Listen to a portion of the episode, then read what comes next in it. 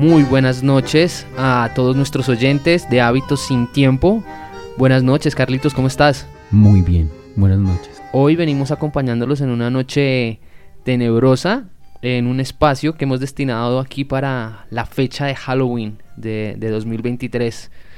Tenemos destinado para ustedes un poquito como de horror, de suspenso, de la mano de dos autores, uno, ah, uno de acá, uno colombiano, y el otro pues ya ustedes por la portada o por los trailers que hemos lanzado ya sabrán de quién es.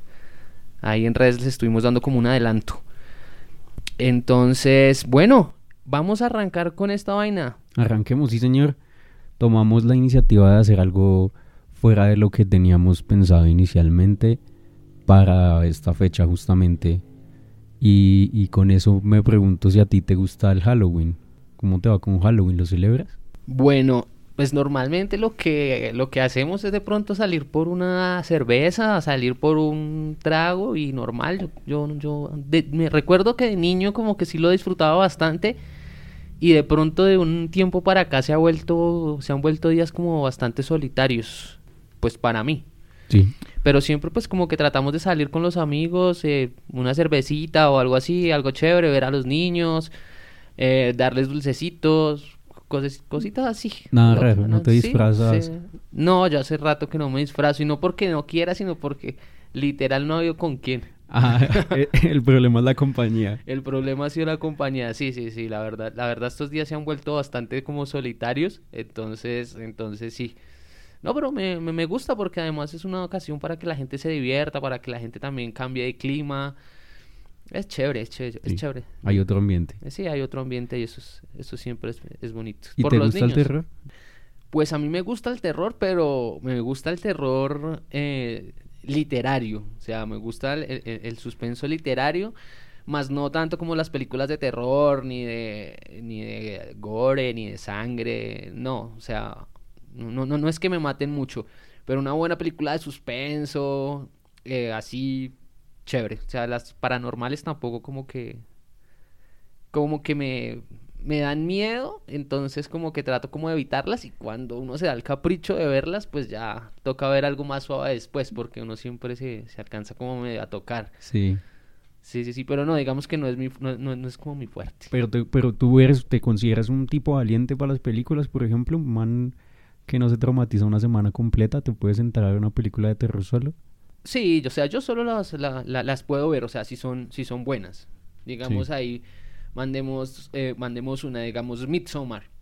Es Sí. una, es una, una película muy buena que, o sea, puede estar en el género de terror, puede estar en el género de suspenso, pero tiene una trama buena, una buena dirección de arte, tiene momentos chocantes, tiene momentos perturbadores. Entonces, sí, yo la, o sea, de verla, yo la puedo ver. Lo que no puedo es como acostarme a dormir inmediatamente. Me toca como salir, como comerme algo. Pensar en otra cosa. Sí, o sea, verme, a- verme algo chistoso, porque yo soy demasiado susceptible como a las cosas, entonces tiendo como a sufrir de pesadillas. Y con la lectura, el, el terror está dentro de los, de los géneros que tú lees.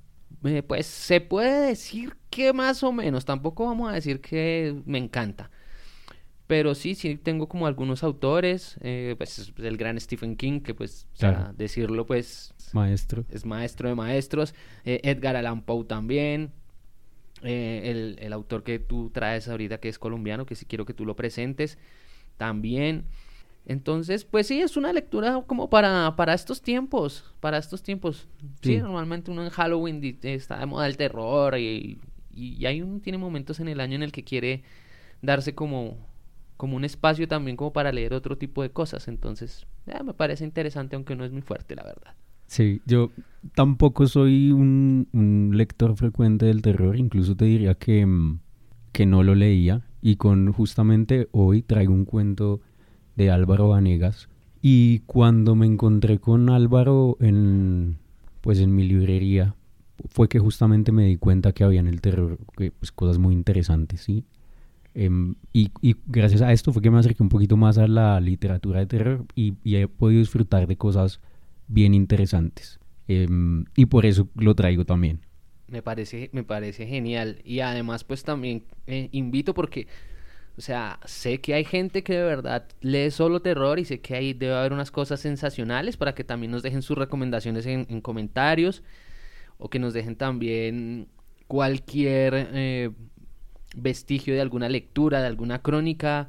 Bueno, para, para entrar también como a este mundo, a este mundo del terror, no hay que cerrarnos tampoco las puertas, hay que dejar de ser como tan cobardes en mi caso. Así es, y en el mío. sí, sí, sí, sí.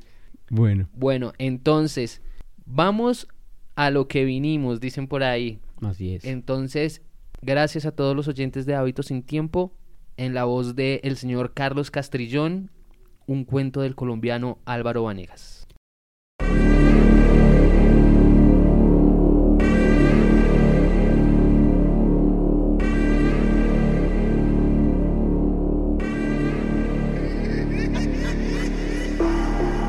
Una razón para sonreír. No parecía posible que un ser humano oliera tan mal, pero ahí estaba Fabián, entrando en la sala de juntas, la mirada vacía de los enajenados y una sonrisa perversa. Todos lo miraron, extrañados no solo por su expresión, sino por el hecho de que hacía casi dos meses que Fabián no trabajaba allí. El recién llegado observó por un segundo cada par de ojos, provocando un estremecimiento que recorrió la espalda de todos los presentes. Con la misma sonrisa perversa se dirigió a la ventana, la abrió con parsimonia y se lanzó. Once pisos y unos cuatro segundos lo separaban del suelo. El impacto dejó a Fabián contorsionado de cualquier manera, sus partes esparcidas a lo largo de varios metros de la avenida séptima. Se escucharon unos gritos furtivos, los automóviles se detuvieron en seco, alguna persona no pudo contener el vómito, la sonrisa y ahora sin dientes se negó a desaparecer. Incluso perduró cuando unas horas después el cuerpo de Fabián, transformado en un siniestro rompecabezas, reposaba en una mesa en medicina legal, y la ciudad había recuperado su ritmo normal, una macabra broma del universo. Una hora antes, Fabián salió de su apartamento situado en el centro los pocos vecinos que lo vieron salir sintieron un atisbo de alivio al notar que por fin, tras varias semanas, Fabián se había bañado. Bajó las escaleras y caminó por la calle 19 saludando y sonriendo a todo aquel que lo miraba. Al llegar a la avenida séptima, tomó un bus. Pagó con un billete de 20 mil que, por mera casualidad, encontró en el pantalón. No recibió la vuelta.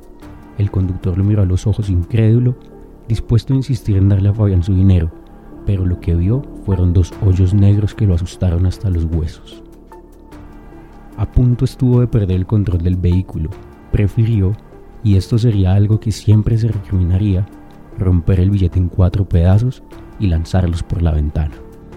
Había varias sillas vacías, pero Fabián permaneció de pie en la parte posterior del bus, justo al lado de una señora de unos 50 años y sin poder evitarlo, se cagó, justo ahí, ya estaba acostumbrado a esas cosas. Se le iban de las manos, eran inevitables. La señora no lo miró, pero cuando advirtió su presencia, se levantó de su asiento y se bajó del bus. Ni siquiera había notado la mierda que salía de los pantalones de Fabián. Tardó varios segundos en caer en la cuenta de que se encontraba todavía a varias calles de su destino, y aún así, la extraña certeza de que algo malo se cernía sobre ella la mantuvo paralizada en la esquina durante varios minutos, hasta que, a cuenta gotas, la sensación se fue diluyendo. Un par de horas después había olvidado el incidente. La gente percibió el rancio olor que desprendía ahora Fabián, pero nadie lo mencionó. No se atrevieron. Todos procuraron mantenerse en silencio y mirar hacia otro lado. Fabián se bajó del bus justo enfrente del edificio de 11 plantas. El guardia de seguridad lo vio, pero algo le impidió preguntarle a dónde iba. Fabián subió al ascensor ante la manifiesta incomodidad de todos los demás pasajeros se bajó en la última planta y se detuvo frente al ascensor durante unos instantes. Parecía estar decidiendo algo. La sala de juntas estaba flanqueada por paredes de cristal y como si fuera un acuerdo implícito, todos miraron al recién llegado. Este los observó a su vez, con la mano en la puerta, listo para entrar, sin decir nada. Fue una mujer la que se atrevió a hablar. Fabián, ¿qué haces aquí? dijo sin ser muy consciente del temblor de su voz. Fabián entró. Tres horas antes de lanzarse por la ventana, Fabián observaba asqueado los cadáveres. En el apartamento reinaba un acre olor a muerte. La sangre en los cuerpos estaba coagulada y algunas moscas empezaban a rondarlos. Sintió arcadas, pero en su estómago no había nada. Recordó de improviso todo lo sucedido antes de dormirse. La confusión dio paso a una profunda ira. Odiaba a Aquiles, de manera visceral, sin atenuantes. Ese hijo de la gran puta era el responsable de todo ese caos, de toda esa muerte y putrefacción. Tenía que acabar con la obra de teatro, era necesario, urgente. Un inesperado sosiego lo invadió cuando tomó esa decisión. Se dirigió al baño, pasó por encima del cadáver de su hermana menor, prefirió no mirarla muy de cerca, tenía muy claro lo que iba a encontrarse. Se duchó quitándose las costras de mugre y sangre, se vistió lo mejor que pudo. Antes de salir de su casa, se miró al espejo. No estaba solo. Hola, dijo Aquiles, con una expresión burlona que atizó más el fuego del interior de Fabián. Hola, respondió él, bajando la mirada, intentando controlar la sonrisa involuntaria que se dibujaba en su rostro. Unos días antes de suicidarse, Fabián se encontraba sentado en un cómodo sillón en la sala de su casa. El frío que hacía dentro de la vivienda helaba los huesos. Su hermana menor, Viviana, lo miraba con lágrimas en los ojos, producto de la preocupación y del miedo. Su ex esposa, Laura, la que, exhausta ante la ausencia mental de Fabián, lo había dejado tres meses antes y a la que aún amaba con todo su ser, sostenía un trémulo crucifijo entre sus manos. El padre Harper, con una sotana negra y una Biblia, lo miraba a los ojos, recitando una oración en latín. Fabián sentía Aquiles en toda su dimensión se revolvía dentro de él, iracundo y ofendido. Su propia boca pronunciaba unas palabras en algún lenguaje olvidado, resonaban dentro de su cabeza y rebotaban en las paredes de su cráneo. Entendía a medias lo que significaban y agradecía vagamente no entenderlas del todo. Eran a todas luces aterradoras. Por fin, el padre Harper, que no se sentía preparado para lo que estaba pasando, estaba convencido de que todas esas posesiones eran, en realidad, enfermedades mentales, poderosas sugestiones, se animó a lanzar el primer golpe directo a Aquiles.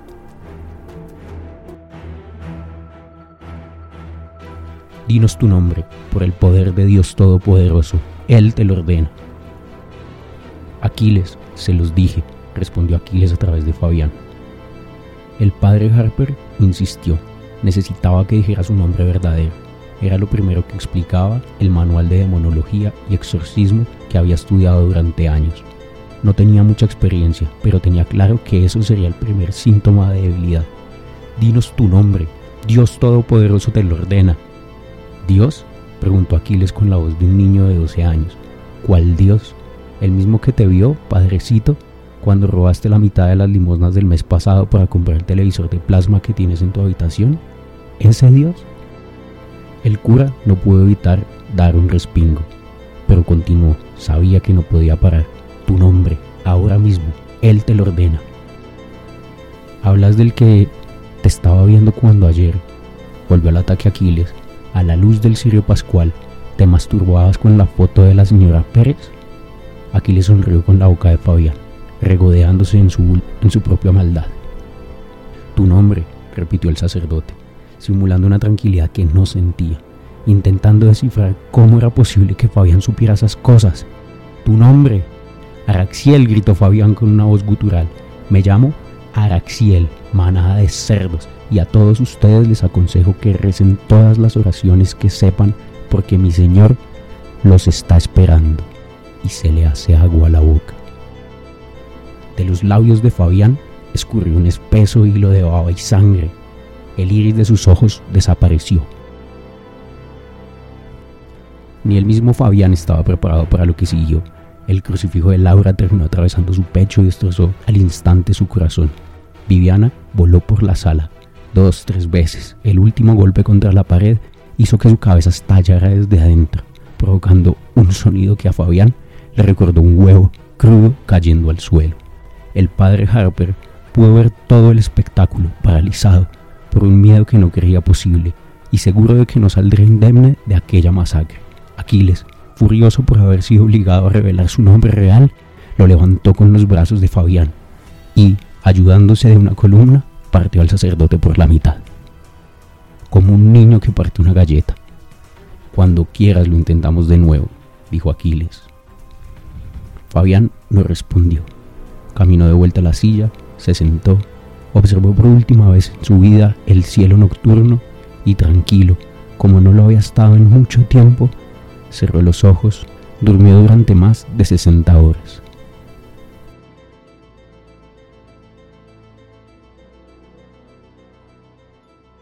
Tres años antes de tomar la decisión de morir, Fabián se encontraba en la cúspide de su vida. Un trabajo en una multinacional, con un sueldo de ensueño, una novia a la que amaba con tanta intensidad que rayaba lo cursi y un futuro prometedor. Esa mañana se levantó con la sensación de que sería un gran día. Le propondría matrimonio a Laura. Estaba seguro de su respuesta. Se estaba afeitando cuando sintió algo raro en el cuello, una punzada. Solo eso. Luego una especie de opresión en el pecho. Para cuando se estaba vistiendo, estas sensaciones habían desaparecido. Salió de su casa convencido de que sería un gran día. La vida es buena, pensó, con una estúpida sonrisa en los labios.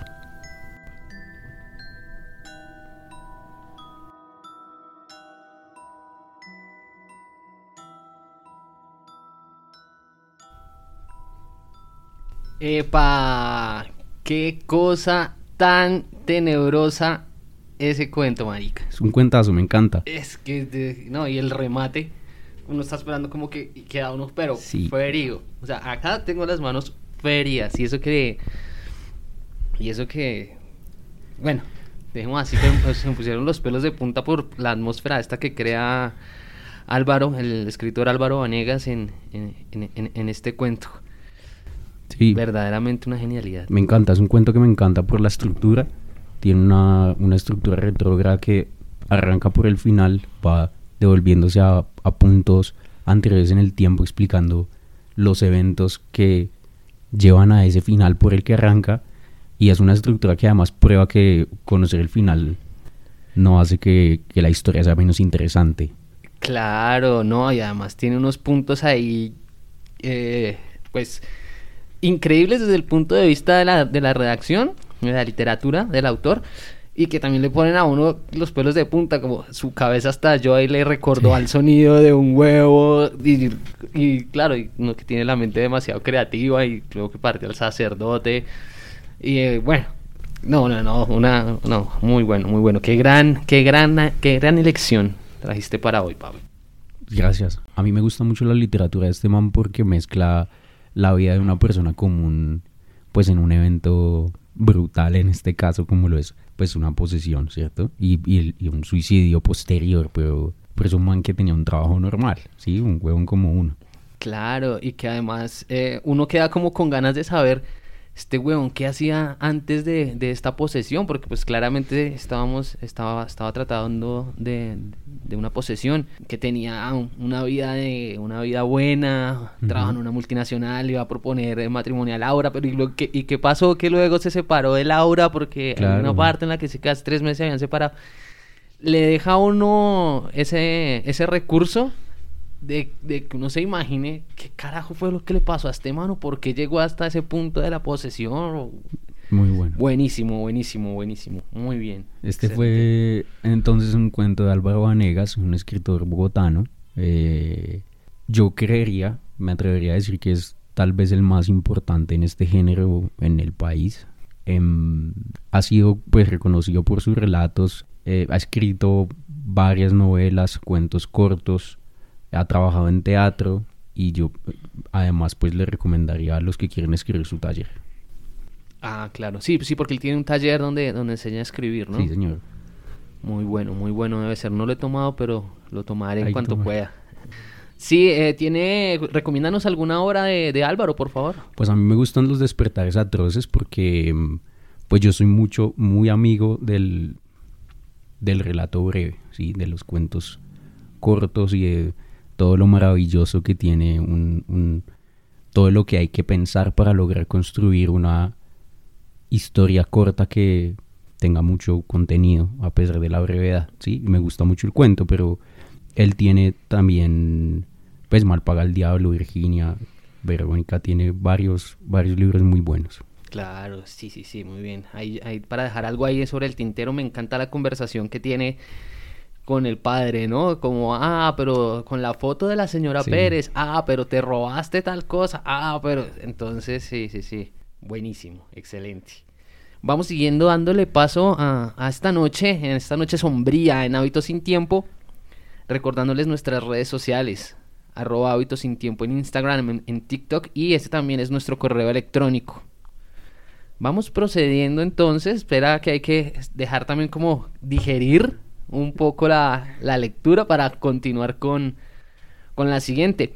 En los capítulos especiales que tengamos de hábitos sin tiempo vamos a leer los dos por el momento. Entonces eh, vamos a tener dos cuentos cada vez que haya capítulo especial. Vamos a tener doble tanda, como dicen por ahí. Así es. Hoy traemos entonces el que ya compartí con ustedes y ahora sigue otro cuento en la voz de Hernán, eh, pues que nos recomiendan la noche de hoy que trae para compartir. Sí, señores. Sin más preámbulo, este cuento es de Edgar Allan Poe y se llama La verdad sobre el caso del señor Valdemar. De ninguna manera me parece sorprendente que el extraordinario caso del señor Valdemar haya provocado tantas discusiones, Hubiera sido un milagro que ocurriera lo contrario, especialmente en tales circunstancias. Aunque todos los participantes deseábamos mantener el asunto alejado del público, al menos por el momento, o hasta que se nos ofrecieran nuevas oportunidades de investigación. A pesar de nuestros esfuerzos, no tardó en difundirse una versión tan espuria como exagerada, que se convirtió en fuente de muchas desagradables tergiversaciones y, como es natural, de profunda incredulidad. El momento ha llegado de que yo dé a conocer los hechos, en la medida que me es posible comprenderlos, helos aquí sucintamente. Durante los últimos años, el estudio del hipnotismo había atraído repetidamente mi atención. Hace unos nueve meses se me ocurrió súbitamente que en la serie de experimentos efectuados hasta ahora existía una omisión tan curiosa como inexplicable. Jamás se había hipnotizado a nadie in articulo mortis. Quedaba por verse si en primer lugar un paciente en esas condiciones sería susceptible de influencia magnética. Segundo, en caso de que lo fuera, si su estado aumentaría o disminuiría dicha susceptibilidad. Y tercero, hasta qué punto o por cuánto tiempo el proceso hipnótico sería capaz de detener la intrusión de la muerte. Quedaban por aclarar otros puntos, pero estos eran los que más excitaban mi curiosidad, sobre todo el último, dada la inmensa importancia que podían tener sus consecuencias. Pensando si entre mis relaciones habría algún sujeto que me permitiera verificar esos puntos, me acordé de mi amigo Ernest Valdemar, renombrado compilador de la biblioteca forensica y autor, bajo el nombre de Plume y Shark Marks, de las versiones polacas de Wolstein y Gargantúa. El señor Valdemar, residente desde 1839 en Harlem, New York, es o era especialmente notable por su extraordinaria delgadez, tanto que sus extremidades inferiores se parecían mucho a las de John Randolph, y también por la blancura de sus patillas, en violento contraste con sus cabellos negros, lo cual llevaba a suponer con frecuencia que usaba peluca. Tenía un temperamento muy nervioso que le convertía en un buen sujeto para las experiencias hipnóticas. Dos o tres veces le había adormecido sin gran trabajo, pero me decepcionó no alcanzar otros resultados que su especial constitución me había hecho prever. Su voluntad no quedaba nunca bajo mi entero dominio, y por lo que respecta a la clarividencia, no se podía confiar en nada de lo que había conseguido con él. Atribuía yo aquellos fracasos al mal estado de salud de mi amigo, unos meses antes de trabar relación con él, los médicos le habían declarado tuberculoso. El señor Valdemar acostumbraba referirse con toda calma a su próximo fin, como algo que no cabe ni evitar ni lamentar. Cuando las ideas que he aludido se me ocurrieron por primera vez, lo más natural fue que acudiese a Valdemar. Demasiado bien conocía la serena filosofía de mi amigo para temer algún escrúpulo de su parte. Por lo demás, no tenía parientes en América que pudieran intervenir para oponerse. Le hablé francamente del asunto, y para mi sorpresa, noté que se interesaba vivamente. Digo para mi sorpresa, pues si bien hasta entonces se había prestado libremente a mis experimentos, jamás demostró el menor interés por lo que yo hacía. Su enfermedad era de las que permiten un cálculo preciso sobre el momento en que sobrevendrá la muerte. Convinimos, pues, en que me mandaría llamar 24 horas antes del momento fijado por sus médicos para su fallecimiento. Hace más de siete meses que recibí la siguiente nota de puño y letra de Valdemar.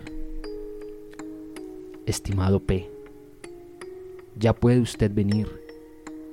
D y F coinciden en que no pasaré de mañana a medianoche. Y me parece que han calculado el tiempo con mucha exactitud. Valdemar. Recibí el billete media hora después de escrito. Y quince minutos más tarde estaba en el dormitorio del moribundo.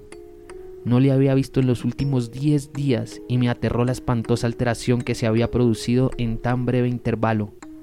Su rostro tenía un color plomizo. No había el menor brillo en sus ojos, y tan terrible era su delgadez que la piel se había abierto en los pómulos. Espectoraba continuamente, y el pulso era casi imperceptible.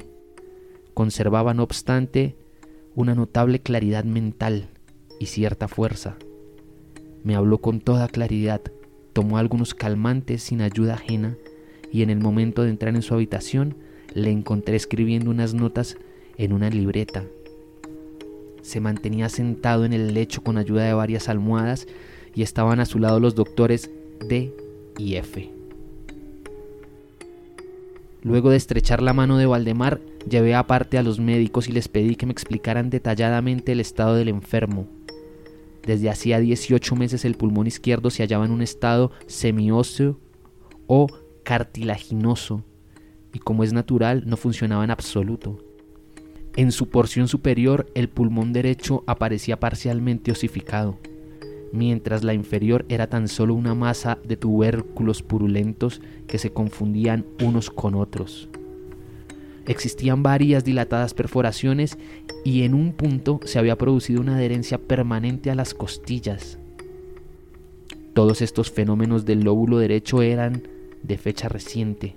La osificación se había operado con insólita rapidez, ya que un mes antes no existían señales de la misma y la adherencia solo había sido comprobable en los últimos tres días.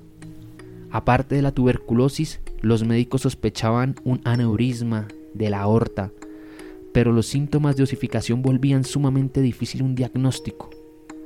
Ambos facultativos opinaban que Valdemar moriría hacia la medianoche del día siguiente, un domingo.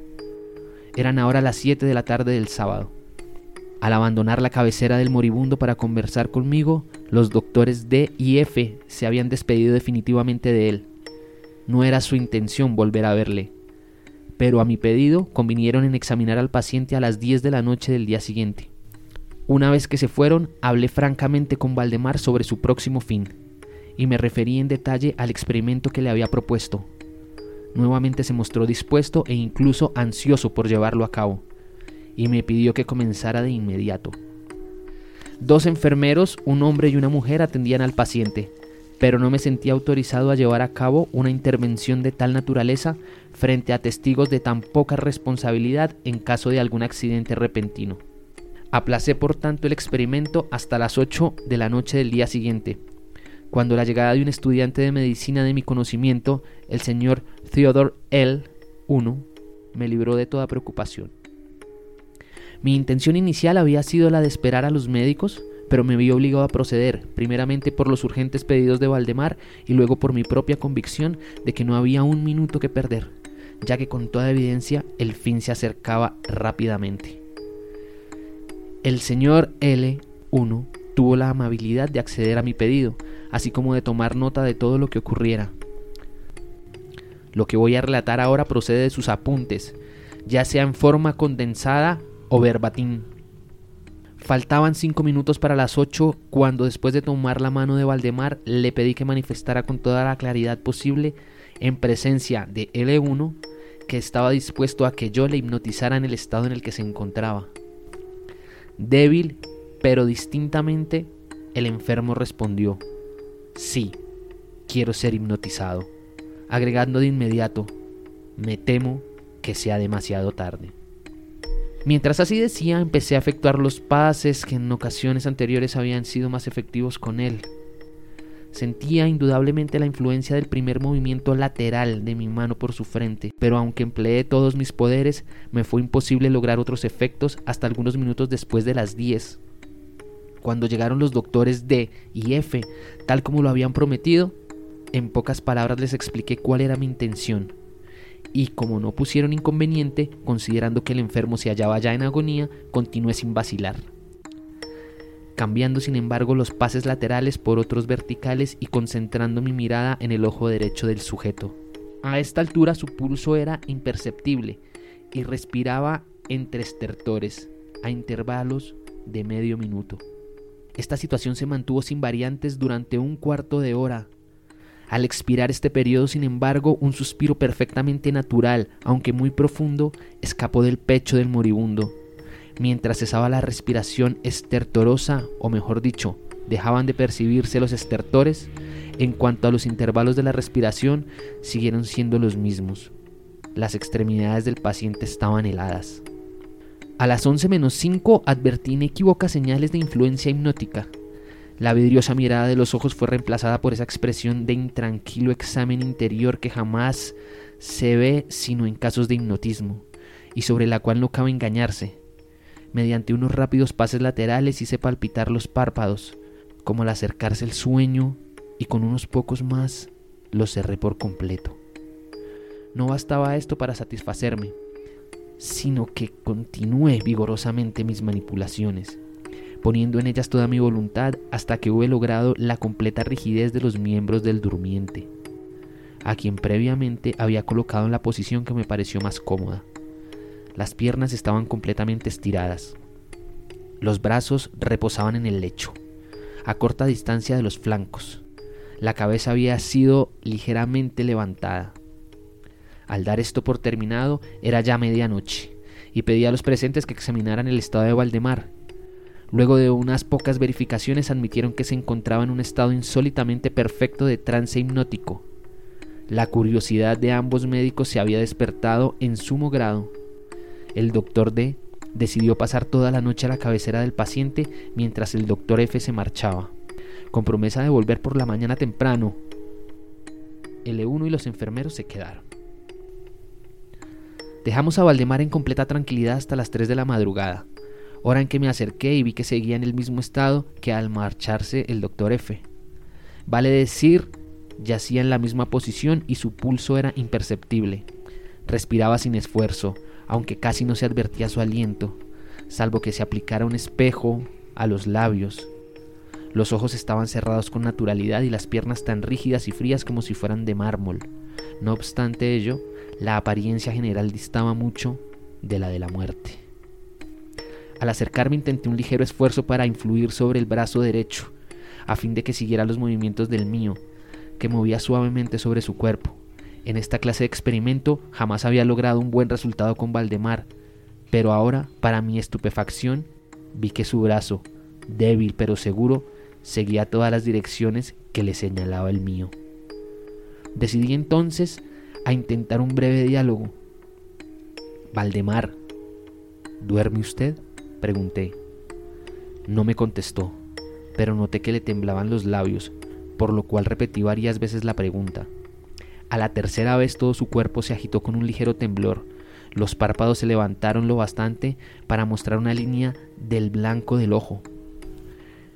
Moviéronse lentamente los labios, mientras en un susurro apenas audible brotaban de ellos estas palabras. Sí, ahora duermo. Me despierte. Déjeme morir así.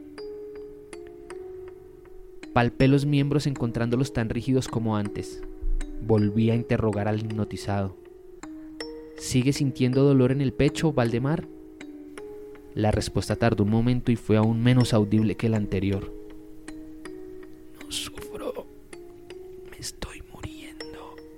No me pareció aconsejable molestarle más por el momento, y no volví a hablarle hasta la llegada del doctor F, que arribó poco antes de la salida del sol y se quedó absolutamente estupefacto al encontrar que el paciente se hallaba todavía vivo.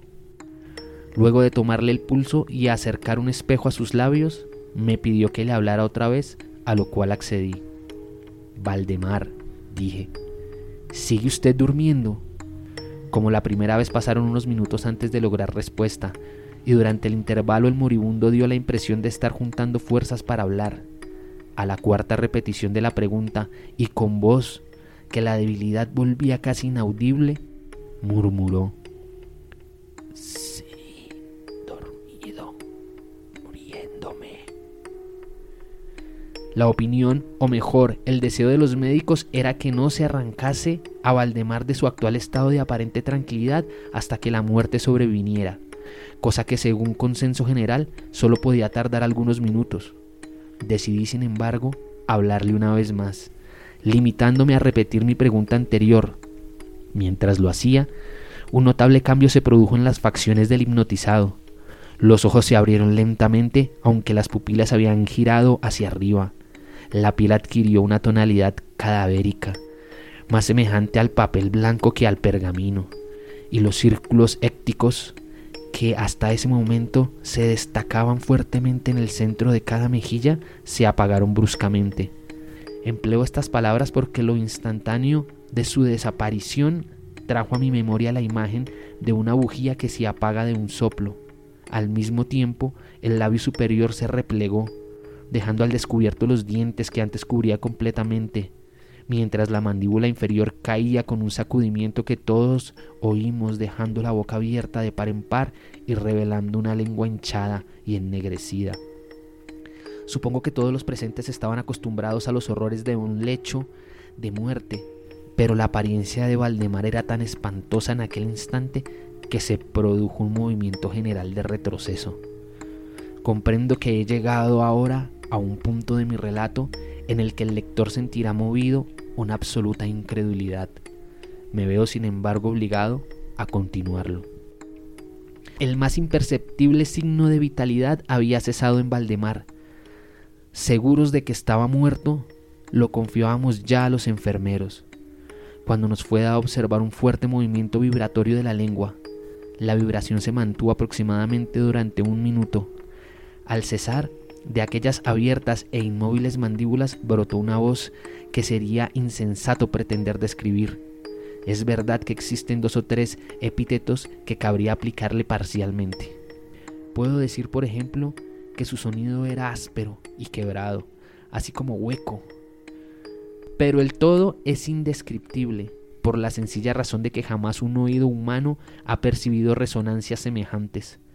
Dos características, sin embargo, según lo pensé en el momento y lo sigo pensando, pueden ser señaladas como propias de aquel sonido y dar alguna idea de su calidad extraterrena.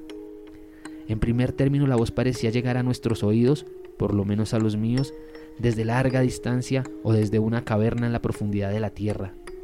Segundo, me produjo la misma sensación, temo que me resultará imposible hacerme entender que las materias gelatinosas y viscosas producen en el sentido del tacto. He hablado al mismo tiempo de sonido y de voz. Quiero decir que el sonido consistía en un silabeo clarísimo, de una claridad incluso asombrosa y aterradora. El señor Valdemar hablaba, y era evidente que estaba contestando a la interrogación formulada por mí unos minutos antes. Como se recordará, le había preguntado si seguía durmiendo, y ahora escuché Sí. No. Estuve durmiendo. Y ahora... Ahora... Estoy muerto. Ninguno de los presentes pretendió siquiera negar ni reprimir el inexpresable estremecedor espanto que aquellas pocas palabras así pronunciadas tenían que producir. El E1, el estudiante, cayó desvanecido. Los enfermeros escaparon del aposento y fue imposible convencerlos de que volvieran. Por mi parte, no trataré de comunicar mis propias impresiones al lector. Durante una hora silenciosos, sin pronunciar una palabra, nos esforzamos por reanimar a L1. Cuando volvió en sí, pudimos dedicarnos a examinar el estado de Valdemar. Seguía en todo sentido como lo he descrito antes, salvo que el espejo no proporcionaba ya pruebas de su respiración. Fue inútil que tratáramos de sangrarlo en el brazo. Debo agregar que éste no obedecía ya mi voluntad. En vano me esforcé por hacerle seguir la dirección de mi mano. La única señal de la influencia hipnótica la constituía ahora el movimiento vibratorio de la lengua cada vez que volvía a hacer una pregunta a Valdemar. Se diría que trataba de contestar, pero que carecía ya de voluntad suficiente. Permanecía insensible a toda pregunta que le formulara cualquiera que no fuese yo, aunque me esforcé por poner a cada uno de los presentes en relación hipnótica con el paciente. Creo que con esto he señalado todo lo necesario para que se comprenda cuál era la condición del hipnotizado en ese momento. Se llamó a nuevos enfermeros y a las 10 de la mañana abandoné la morada en compañía de ambos médicos y de L1. Volvimos por la tarde a ver al paciente. Su estado seguía siendo el mismo. Discutimos un rato sobre la conveniencia y la posibilidad de despertarlo, pero poco nos costó llegar a la conclusión de que nada bueno se conseguiría con eso resultaba evidente que hasta ahora la muerte, o eso que de costumbre se denomina muerte, había sido detenida por el proceso hipnótico. Parecía claro que si despertábamos a Valdemar, lo único que lograríamos sería su inmediato o por lo menos su rápido fallecimiento. Desde este momento hasta fines de la semana pasada, vale decir, casi siete meses, continuamos acudiendo diariamente a casa de Valdemar, acompañados una y otra vez por médicos y otros amigos. Durante todo este tiempo el hipnotizado se mantuvo exactamente como lo he descrito. Los enfermeros le atendían continuamente. Por fin, el viernes pasado resolvimos hacer el experimento de despertarlo o de tratar de despertarlo probablemente el lamentable resultado del mismo es el que ha dado lugar a tanta discusión en los círculos privados y a una opinión pública que no puedo dejar de considerar como injustificada.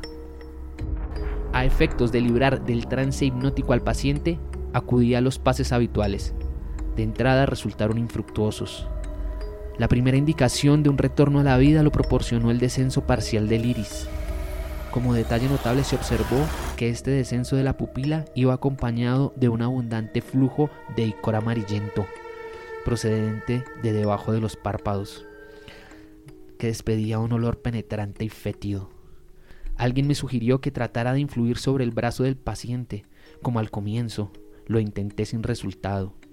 Entonces el doctor F expresó su deseo de que interrogara al paciente. Así lo hice con las siguientes palabras. Señor Valdemar, ¿puede explicarnos lo que siente y lo que desea? Instantáneamente reaparecieron los círculos écticos en las mejillas. La lengua tembló, o mejor dicho, rodó violentamente de la boca, aunque las mandíbulas y los labios siguieron rígidos como antes. Y entonces resonó aquella horrenda voz que he tratado ya de describir. Por amor a Dios, pronto, pronto, hágame dormir o despiérteme. Pronto, despiérteme le digo que estoy muerto. Perdí por completo la serenidad y durante un momento me quedé sin saber qué hacer. Por fin intenté calmar otra vez al paciente, pero al fracasar debido a la total suspensión de la voluntad, cambié el procedimiento y luché con todas mis fuerzas para despertarlo. Pronto me di cuenta de que lo lograría, o por lo menos así me lo imaginé, y estoy seguro de que todos los asistentes se hallaban preparados para ver despertar al paciente pero lo que realmente ocurrió fue algo a lo cual ningún ser humano podía estar preparado. Mientras ejecutaba rápidamente los pases hipnóticos entre los clamores de muerto, muerto, que literalmente explotaban desde la lengua y no desde los labios del sufriente, bruscamente todo su cuerpo, en el espacio de un minuto, o aún menos, se encogió, se deshizo, se pudrió entre mis manos sobre el lecho, ante todos los presentes, no quedó más que una masa casi líquida y repugnante de abominable putrefacción.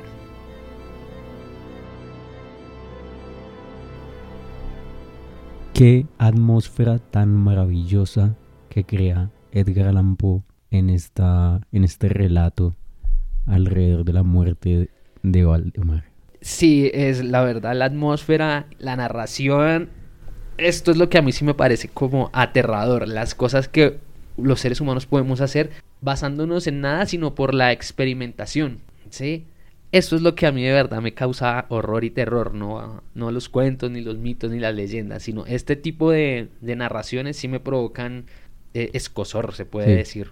Sí, pues porque además eh, el señor Edgar Allan Poe pone acá medicina, hipnotismo, cosas que pues eh, en el momento en el que se escribió el cuento pues estaban eh, probándose, experimentándose eh, en una parte de, la historia donde, donde a uno le parece ilógico que un médico o que un, o que un doctor se preste para, para, para este tipo de cosas y sobre todo pues con, con un moribundo, pues aprovechándose también ya de su lecho de muerte, de que pues nadie lo iba a venir a recoger, de que nadie se iba a oponer. Sí. Entonces eso es lo que me parece, me- eso es lo que me parece increíble, que hayan esperado también siete meses para haberlo dejado en ese estado, increíble. Claro, pone la- en la mesa la ambición de el investigador, del científico, Claro. que está dispuesto a aprovecharse de dicha situación para poder llevar a cabo todo este experimento tan largo además. Claro, y, y- y de sufrimiento, y, y no sé, a mí me deja como, como una sensación como en el, en el estómago como extraña, como, como que me da asco, suspenso. La narración pues obviamente es perfecta, pero sí es como, wow, ¿en qué estaba pensando este señor cuando Sí, escribió o sea, esta agarra. vaina? O sea, a, a- a mí me lo cuentan y yo me lo creo. Se O agarra. sea, pa- o sea, parece realidad ficcionada, literal. Sí, marica, la verdad es que se pasa con este cuento. Además, a mí me parece que crea una puerta en el relato entre este mundo y el mundo más allá de la muerte y pone un personaje parado justamente en la puerta comunicando desde su posición entre estar ahí hipnotizado, dormido y estar muerto. Me parece maravillosa. Sí, sí, sí, o sea, el- concepto es maravilloso. El llevarlo a cabo o el siquiera pensar como en esa sensación, imagínate que, que- que uno esté agonizando y de pronto estar hipnotizado y si, y si ese sentimiento agónico de la muerte se, se repetía o si por el contrario era satisfactorio, es, Sí. es lo que deja mucho que pensar y es lo que de verdad es tétrico, es, es bastante eh, terrorífico. Sí, es aterrador, por ejemplo, cuando él responde, devuélvame al estado dormido, despiérteme, pero hágalo ya. O sea, Sí. me deja pensando que, que estaría pasándole en ese momento a Valdemar para tener ese afán por pasar a un estado o al otro cualquiera, pero que sea ya. Exacto, que no sea como en el medio. Sí, sí, sí, de verdad es un, es, es un relato que es un poco largo, eh, pero, pero de verdad uno, a uno lo deja un poquito así como, como pensando hasta dónde el ser humano y sus ansias de, descubrir o de tratar de tocar lo que no se puede tocar, que me parece que pues la muerte hay que tenerle respeto, ¿no? Sí, Eh, cuando llega, pues que llegue, pero digamos no tentarla tampoco porque... pero me gusta complicado. también esa idea de que pudiera existir en, a- para el relato una forma de ponerle la trampa a la muerte y retrasar su llegada que parece inminente, ¿sí? Me parece bien interesante. Sí, claro. Sí, pues, sí, no, no vamos a discutir los términos éticos del, del experimento, pero obvio, y lo lograron porque, pues, o sea, los facultativos, se le puede decir, los doctores, los médicos, ya, ya pues, le habían dado una fecha Sí, sí. y aún así lo mantuvieron siete meses en ese mismo estado. Sí, creo también que es una crítica, ¿no? Claro. Es una crítica bien interesante a, a- a ese experimento justamente y a, y a cuestionarnos sobre cuántas veces nosotros también queremos hacer ciertas cosas por el deseo y la ambición de encontrar algo, descubrir algo, entender algo Sí. por encima de cosas que podrían, que no deberíamos tocar, como en este caso lo es la muerte. Claro, claro, sí. Deja, deja mucho para qué pensar. La verdad, sí me pone como un poquito los pelos de punta porque sí, es como la curiosidad humana a veces puede ser perturbadora. Sí, señor. Entonces, eh, delicado. Marica, nos pasamos por encima la presentación del autor. Yo no sé, cuando uno lee o tiene en sus, en sus manos o, va a presentar algo de un alguien con el peso de Edgar Allan Poe, pues ¿qué, qué dice uno? Sí, o sea, Edgar Allan Poe es un escritor estadounidense, poeta, autor, editor, Es muy conocido por sus em, escritos, sus cuentos de terror y, y la novela gótica. Su narrativa está teñida justamente por esos elementos, el suspenso, la tristeza y el terror. No sabría qué más decir para... Sí, no, hiciste pues un resumen, un resumen general.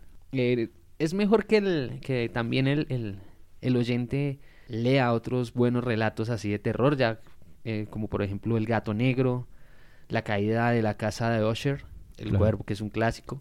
Pero sí, eh, no, tiene bastantes. O sea, en los siguientes especiales de, de terror vamos a, a volver a traer aquí al, señor Edgar Allan Poe y su, y su escritura tan, tan sombría, tan propia de él, tan...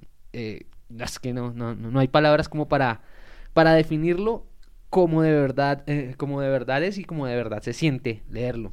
Sí, señor. Este es un, es un autor increíble y este es un cuento fenomenal que trajiste hoy. Espero que lo hayan disfrutado. Este fue nuestro especial terror, un poco más largo, espero que no se hayan aburrido. Les agradecemos haber llegado hasta el final de esto que se llama Hábitos sin Tiempo.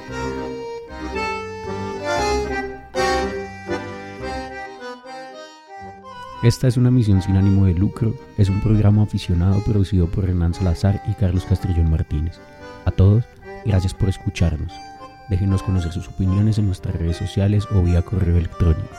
Un sincero agradecimiento para los productores de las ayudas, ambientes, cortinas y paisajes sonoros que fueron utilizados en este episodio y reseñados en la descripción del capítulo.